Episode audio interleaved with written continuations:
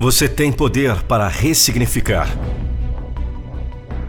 Você não é o que fizeram com você.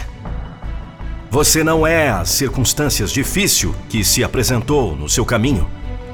Você não é o erro cometido, nem a oportunidade desperdiçada.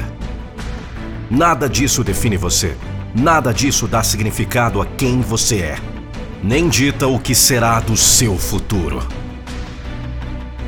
Você tem o poder de ressignificar o seu passado. O poder de olhar para trás e enxergar dor ou enxergar aprendizado.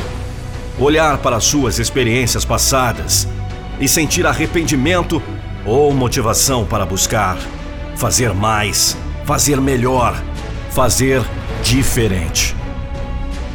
O passado pode ser usado para te paralisar, para te dar medo do futuro, para você estacionar onde está e viver uma vida de tristeza e arrependimento.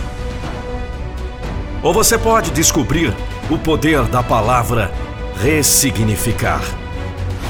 Traga um novo significado para tudo aquilo que você um dia viveu e hoje você usa como uma ferramenta para se auto-sabotar. Traga uma nova perspectiva para o que aconteceu com você. Saiba que o passado pode ser visto como uma força propulsora, algo que te impulsiona para frente, para onde você sempre sonhou em alcançar, mas nunca teve a força necessária para mover os pés na direção certa. Os acontecimentos são estáticos mas é você quem dá sentido a eles. Pode ser um sentido de dor, angústia, remorso.